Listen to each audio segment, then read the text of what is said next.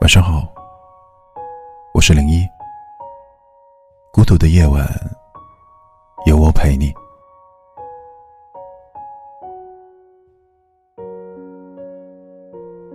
你有没有经历过这样的时刻？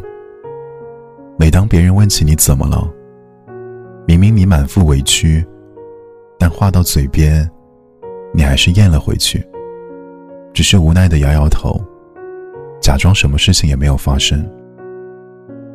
有些话，不是不想说，而是一定要说给懂的人听，才有意义。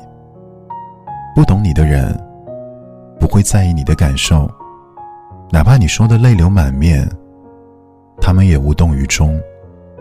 而懂你的人，你一皱眉，他就心疼；你眼眶一红，他就想要抱紧你。听过一段话说。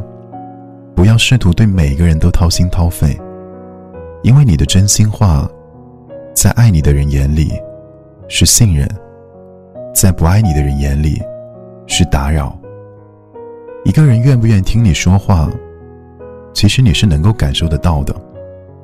如果你给他发了一大段话，而他只回了你一个“嗯”字，你就应该明白，你的热情用错了地方。